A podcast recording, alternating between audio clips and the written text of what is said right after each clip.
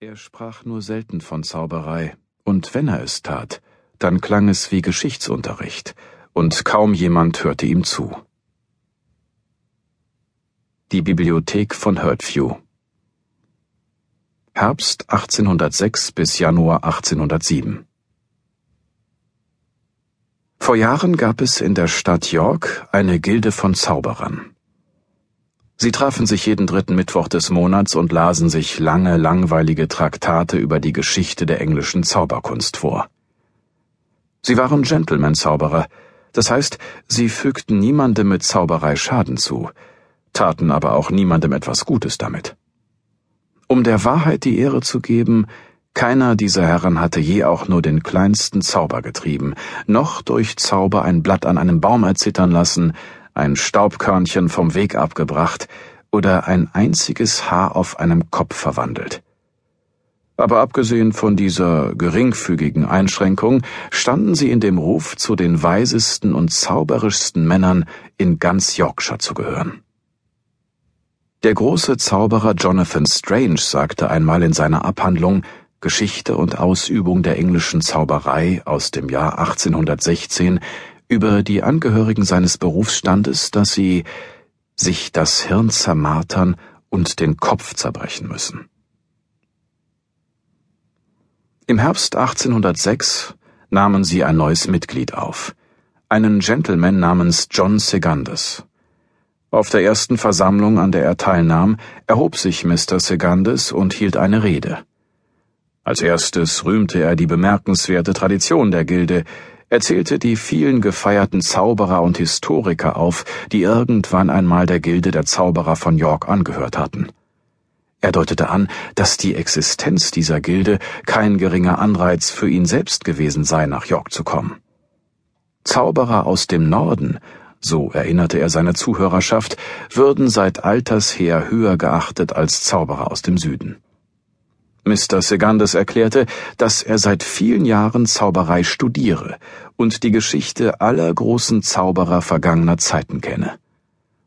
Er habe die neuesten Veröffentlichungen zu diesem Thema gelesen und auch selbst einen bescheidenen Beitrag dazu geleistet. Aber seit kurzem frage er sich, warum die großartigen Zaubertaten, von denen er gelesen habe, sich nur auf den Seiten von Büchern fänden aber nicht mehr auf den Straßen vollbracht und in den Zeitungen beschrieben würden.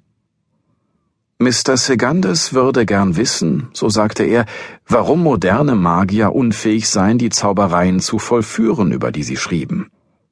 Kurzum, er wollte wissen, warum in England nicht mehr gezaubert würde. Es war die gängigste Frage der Welt. Es war die Frage, die früher oder später jedes Kind im Königreich seiner Gouvernante, seinem Schulmeister oder seinen Eltern stellte.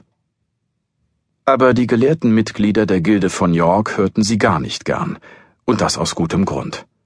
Sie waren ebenso wenig in der Lage, sie zu beantworten wie irgendjemand sonst.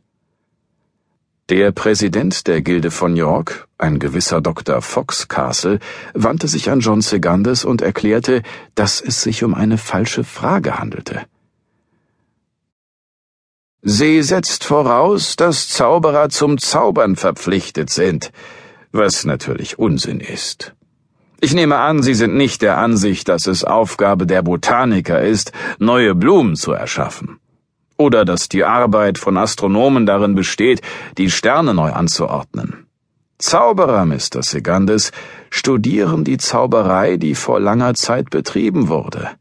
Warum sollte irgendjemand mehr erwarten? Ein älterer Herr mit mattblauen Augen und mattfarbener Kleidung, der entweder Hart oder Hand hieß, Mr. Segundus konnte den Namen nicht verstehen, sagte matt es sei völlig bedeutungslos, ob jemand es erwarte oder nicht. Ein Gentleman zaubere nicht. Taschenspieler auf der Straße geben vor zu zaubern, um Kindern ihre Pennies zu stehlen. Zauberei im praktischen Sinn habe ihre wahren Ideale verraten. Sie sei verkommen und die Busenfreundin von unrasierten Gesichtern, Zigeunern, Einbrechern. Sie frequentiere schmuddlige Buden mit schmutzigen gelben Vorhängen. Oh nein, ein Gentleman könne nicht zaubern. Ein Gentleman könne die Geschichte der Zauberei studieren, kein Unterfangen könnte ehrenwerter sein, aber er dürfe selbst nicht zaubern.